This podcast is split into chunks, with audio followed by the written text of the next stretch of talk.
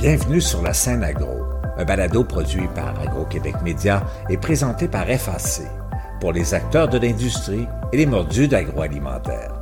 Nous partageons l'actualité, des entrevues exclusives, des dossiers, portraits d'entreprise et plusieurs sujets liés à ce secteur représentant un véritable moteur pour l'économie du Québec. Bonne écoute. Ici Lionel Levac. Les abatteurs et les préparateurs de viande de porc doivent donner davantage de valeur ajoutée à leurs produits pour améliorer leur rentabilité et mieux répondre au marché. Pour y arriver, les entreprises ont besoin de main-d'œuvre et de technologie. Plus il sera difficile de trouver tout le personnel voulu, plus il faudra investir en mécanisation et automatisation. Je reviens sur une discussion à ce sujet qui avait lieu lors du récent Port à Québec. Voici mon reportage. Pour garder la rentabilité et idéalement l'améliorer, les entreprises d'abattage et de préparation de viande de porc doivent abaisser leurs coûts. Puisque l'on cherche de la main-d'œuvre, en fait beaucoup de travailleurs, les coûts pourraient plutôt augmenter, dirions-nous. Oui, mais la valeur ajoutée que l'on pourra donner aux coupes et produits préparés permettra une meilleure rentabilité. C'est pourquoi on parle globalement de baisser les coûts dans les usines. Stéphanie Poitras est directrice générale d'Aliments Asta et Paul Beauchamp, vice-président principal chez Olimel. On tente d'aller maximiser notre retour. On a réussi à le faire. Chez nous, on a l'avantage d'avoir des produits dans le frais et un segment quand même très important de produits transformés, ce qui nous permet d'arriver avec un produit fini sur le produit, pas strictement sur le frais mais le frais, pour tenter de le valoriser, il faut avoir de la main-d'œuvre pour lui donner sa valeur. Si tu arrives avec des coupes de base, tu as un prix d'une coupe de base. Et comme on sait que nos clients ont de moins en moins de main-d'œuvre, tout comme nous, ben, à ce moment-là, ce qu'ils nous demandent, ils nous mettent de la pression pour avoir des produits à plus haute valeur, préemballés, pour combler leur déficit de main-d'œuvre. Puis après ça, ils ont leur stratégie de prix. Et ça, chaque acheteur pourrait venir sur la tribune pour vous en parler. Mais pour nous, là, c'était euh, tentons de sauver des meubles au cours des deux dernières années pour rémunérer la ferme, rémunérer le transformateur, livrer un produit de qualité à partir d'un produit de qualité qu'on soit dans nos usines. Je présume du côté d'Asta, ça a changé la nature ou la dynamique des conversations avec les acheteurs aussi, lorsque pendant plusieurs mois, la rentabilité des maillons production et transformation est mise à mal. Comment ça se transpose dans vos échanges avec votre clientèle, Stéphanie? Ben dans le fond, euh, on est dans une entreprise, puis je l'ai toujours dit, c'est qu'on a très peu de contrôle sur ce qu'on, le prix qu'on vend, peu de contrôle aussi un coup que dans le fond la, convention est signée sur le prix qu'on achète. On est basé sur un, certain marché. Donc nous, faut, ce qu'il faut se concentrer, c'est sur nos coûts. Parce que veut, veut pas, même si on parle des grands détaillants ou autres, mais c'est un marché mondial. Les détaillants, si ça augmente, le marché mondial a augmenté par la bande. Donc, dans le fond, nous, le contrôle qu'on peut avoir au maximum, c'est vraiment ce qu'on fait comme coût. Donc, les détaillants, il n'y a pas grande discussion à avoir avec eux. Ils suivent le marché. Quand on dit que, par exemple, que le marché des jambons, il plante, il n'y a pas grand contrôle. C'est tout le monde qui va être impacté. Le marché des jambons, il est planté au Québec, il est planté au Canada, puis il est planté aussi à l'exportation. Donc, vraiment, le marché suit son cours. On n'a pas grande discussion à avoir. Nous, ce qu'il faut faire, c'est essayer le plus possible d'être productif, d'être efficace dans notre abattoir pour pouvoir passer ces situations-là. Les entreprises québécoises ne sont pas les seules à chercher à réduire les coûts d'opération. Arnold Drong, président de Conestoga Meat, près de Kitchener, en Ontario. So our, our business is a business of optimization. It's, uh, it's always about dealing with the situation that uh, that uh, that is at hand, and we adjust accordingly. You know, I, I wouldn't say we've ever, you know, uh, um, willingly or purposefully shorted the domestic market. Uh, it seems, you know, there's typically always. Devant le problème récurrent de recrutement de main d'œuvre, on pourrait mécaniser davantage, certes, mais les avancées technologiques ne le permettent pas vraiment pour l'instant. De nouveau, Stéphanie Poitras d'Aliments Asta et Paul Beauchamp de Limel. Pour penser automatiser, c'est des investissements qui sont significatifs.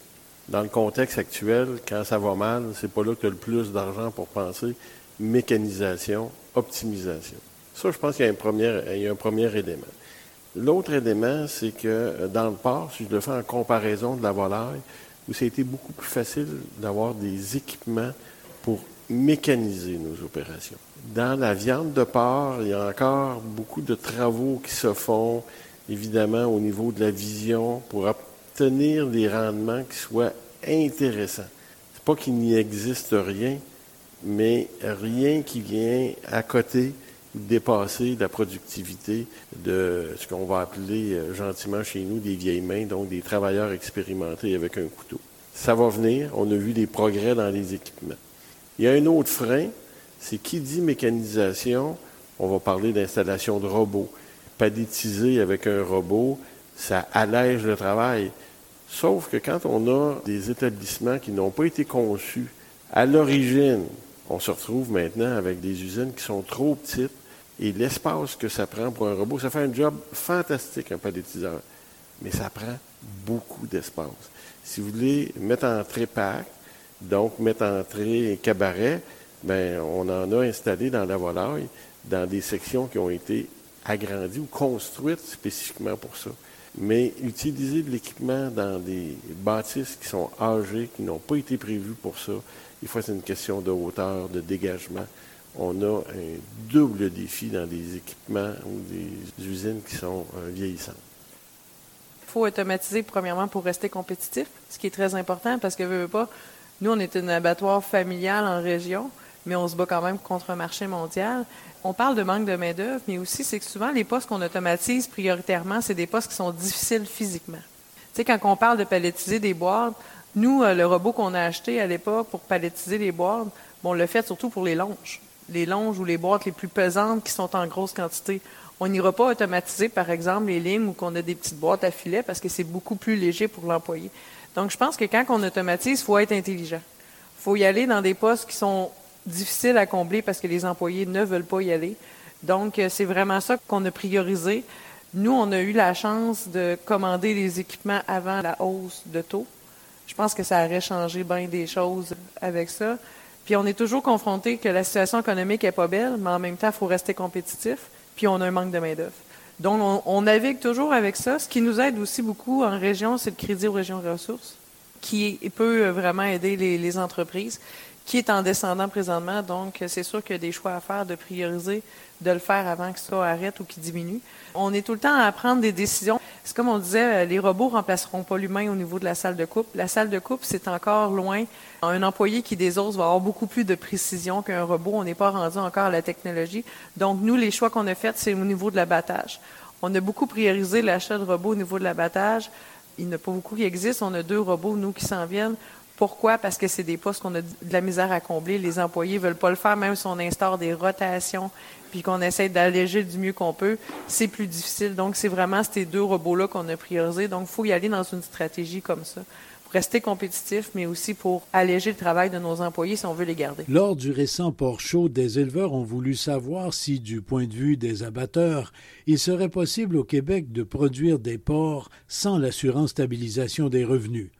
Paul Beauchamp. Je vais faire abstraction de l'année qu'on traverse qui est particulière. Il faut remonter pratiquement au temps des encans où l'acheteur pouvait un peu pousser au producteur le surplus de porc ou les situations économiques, décider de ne pas acheter et venait avoir un impact à ce moment-là sur le prix payé au producteur qui pouvait déclencher de l'assaut. Cette année, tempête parfaite, puis je l'ai dit à chaque occasion que ça m'a été permis de le faire. Je remercie les producteurs pour euh, le soutien qu'ils ont accordé aux abattoirs. C'est une façon d'éviter la grande déstabilisation de l'industrie. Mais si vous me demandez, est-ce que c'est possible de trouver un modèle où on pourrait opérer au Québec sans assurance stabilisation, la réponse est oui. Il y aura peut-être moins de volume produit, parce que ce qui vient nous déstabiliser beaucoup, il ne faut pas l'oublier, on exporte à peu près 60% de notre production. Tantôt, euh, on disait, oui, euh, peut-être qu'on peut venir davantage sur le marché québécois dans une période d'instabilité mondiale ou le marché domestique mais il ne faut pas rapatrier énormément de volume qui est destiné sur le marché d'exportation sans que ça ait pour effet de déstabiliser notre marché local. On n'est pas capable de tout prendre notre viande. On peut tenter de minimiser pour une entreprise comme Olimel et bien faire vivre les producteurs en développant ce qu'on essaie de faire quotidiennement, nos activités de viande transformée. Parce qu'on a un secteur qui est quand même significatif chez nous, qui vient ajouter à notre revenu. Oui, c'est possible, mais ça va signifier, pour certains, des changements qui vont être importants. Mais au cours des dernières années, on a réussi, sans que ce soit au bénéfice des transformateurs, à ce que vous receviez, quand c'était le temps, l'aide de l'État. La convention, somme toute, a été correcte au cours de sa dernière durée, ce qui fait que oui, c'est possible. Mais pour se protéger de situations comme celle qu'on vient de vivre, ça se pourrait que les entreprises de transformation aient à faire un réalignement de stratégie. Et pour ce qui est de la menace de la peste porcine africaine, elle est très réelle. Là, on sait qu'on sera frappé un jour par la peste porcine. On ne sait pas quand, mais on sait que ça va arriver. On sait que ça va arriver, Paul. Ça se rapproche. Tous les experts semblent assez unanimes pour dire que ça va arriver un jour. Donc, on a l'avantage de se préparer. Je dois souligner euh, quand même le leadership du euh, gouvernement du Québec et du MAPAC pour tenter d'organiser les forces du Québec pour faire en sorte que, si c'est possible de le faire, de minimiser l'impact que la PPA pourrait avoir sur notre industrie. Mais euh, ça dépend énormément. Est-ce que ça va se produire au Canada et que le Canada va se voir comme fermé pour exporter? Euh, peut-être la meilleure chose qui pourrait nous arriver, c'est que ça, arrive aux États-Unis avant d'arriver au Canada pour que, à, tout le moins, il puisse y avoir une circulation des, produits. Mais si ça va se produire euh, comme élément pour débalancer, ça va être majeur. Pense qu'il y a des plans qui sont en préparation. Il y a des gens chez nous. Il y a Sylvain Fournaise qui travaille fort avec euh, les gens du MAPAC et le reste de l'industrie. Et je dois dire que euh, c'est une perception. Mais je pense que le Québec est en train de prendre une coche d'avance sur le reste du Canada. Et s'il y a du mouvement au Canada, il est provoqué par le Québec. OK. Je rajouterais, je pense que ça va être important que le Québec et les autres provinces et le Canada travaillent tous ensemble. Je pense que dans des crises comme ça, ça va être important qu'ils se concertent puis qu'on ait un plan commun et non juste des plans individuels parce qu'on s'en sortira pas si on n'est pas des plans communs. Donc, je pense aussi qu'il va falloir essayer de plus possible signer des ententes avec les autres pays. il y a des pays qui se préparent comme ça en signant des ententes, en, essayant de voir si ça arrive ou qu'on va pouvoir continuer à exporter. Il y a des pays qui sont ouverts à avoir un certain euh, flot.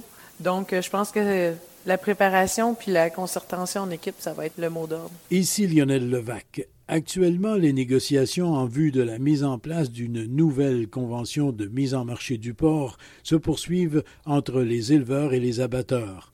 Le rabais sur le prix versé aux producteurs est l'un des points chauds de la discussion. Au revoir. Vous avez aimé ce contenu?